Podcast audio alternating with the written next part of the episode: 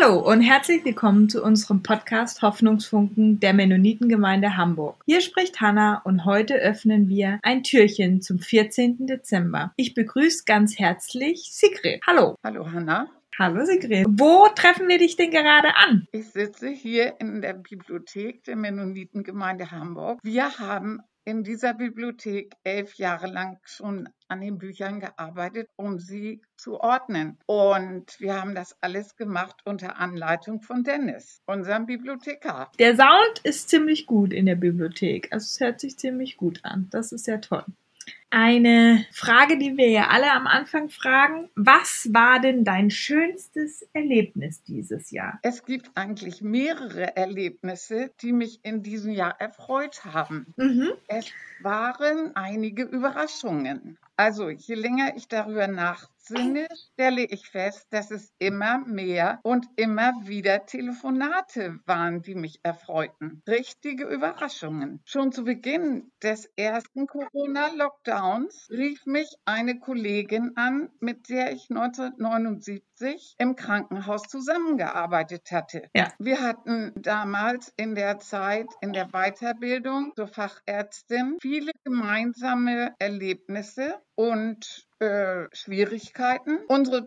Kollegen, die auch die Weiterbildung machten, war, äh, ungefähr, waren ungefähr sechs Jahre jünger als wir. Aber wir beide, wir hatten etwas anderes gemacht vorher und sie hatte ihre beiden Söhne großgezogen, so dass sie jetzt selber an ihre Fortbildung denken konnte. Es war für uns beide eine sehr schwierige Zeit. Also das war so und äh, wir beide, wir stützten uns gegenseitig. Wir waren uns immer ziemlich einig und sie war auch im Glauben auf meiner Linie und das hat uns natürlich verbunden. Wir konnten eigentlich mit dieser Situation auch nur fertig tätig werden, weil es zwei vernünftige Oberärzte in der Abteilung gab und natürlich in den anderen Abteilungen auch unsere Untersuchungsergebnisse, die jeden Tag vorgestellt wurden, äh, auch verständnisvoll aufgenommen wurden. Nun rief Ende März diese Kollegin an, die ich in den Jahren mehrfach getroffen hatte, nach Schleswig-Holstein gezogen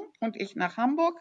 Ich traf sie auf Fortbildungen und einmal auf Sylt in Kaitum in der Kirche St. Severin, wo wir unsere Anschriften und Telefonnummern ausgetauscht haben. Und gleich zu Beginn der Corona-Saison im März, Ende März, forstete sie ihre Adressenliste durch und überprüfte meine Telefonnummer. Meine stimmte noch. Und so unterhielten wir uns wieder über unsere Erlebnisse vor 41 Jahren. Sie schrieb mir und meinte, das Haus ihrer Eltern auf Sylt würde sie mit ihrer ganzen Familie noch nutzen und dort sollten wir uns dann mal wieder treffen. Sie schrieb mir eine Woche später einen Brief und alle ihre Telefonnummern, Handynummern und Syltnummer und, und Kieler Nummer, alles war dabei, so dass ich sie wirklich erreichen konnte. Und tatsächlich haben wir uns im September auf Sylt Fünf Tage lang waren wir da. In der Zeit haben wir uns dort getroffen. Leider hatte sie nicht viel Zeit, weil sie viel an dem Haus arbeiten musste. Aber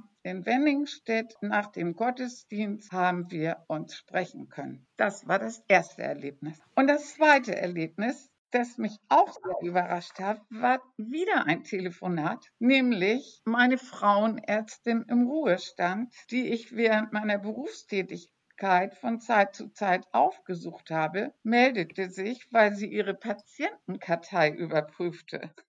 Mit dieser Kollegin hatte ich sogar in Hamburg studiert. Und so kannten wir uns ja schon von Studentenzeiten. Sie wollte viel wissen von anderen Kommilitonen, die mit uns auch studiert hat. Ich fand auch ihre Anschrift in meinem Buch und habe mich für einen Kaffeenachmittag in der Adventszeit mit ihr verabredet. Ja, also eigentlich ziemlich toll, dass man vielleicht, weil man ein bisschen zur Ruhe kommt und nicht so viel unterwegs ist, guckt genau. man wieder seine Adressbücher durch, oder? Also ja, genau, genau, ja.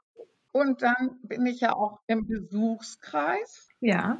Auch da äh, gratulieren wir ja zu Geburtstagen oder wenn wir sonst mal auf den Gedanken kommen, äh, Leute in, in dieser Corona-Zeit irgendwie aufzumuntern oder ähm, sie zu grüßen oder was aus der Gemeinde zu erzählen. Und das mache ich auch ganz viel. Und da ist es auch wichtig, dass man, wenn man gerade dran denkt, dass man dann das auch tut. Also das versuche ich immer so zu machen. Und interessanterweise hat man dann besonders gute Gespräche, weil man die Menschen gerade in einem guten Moment erreicht. Also ich freue mich auch immer, wenn du mich anrufst.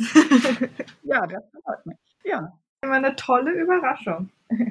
Ja, und das ist etwas, äh, äh, wozu ich jetzt auch einige ermuntern möchte, dass sie das auch mal üben und anfangen, denn das tut uns besonders in dieser Corona-Zeit gut. Das ist eigentlich mein Hoffnungsfunken mein Hoffnungsfunken, ruf doch mal irgendjemand an und mach eine Überraschung. Vor allen Dingen wünsche ich Geduld in dieser Zeit. Und es ist, genau, es ist Zeit für Gespräche und die wieder uns Hoffnung und Energie und Kraft schenken. Ja. ja.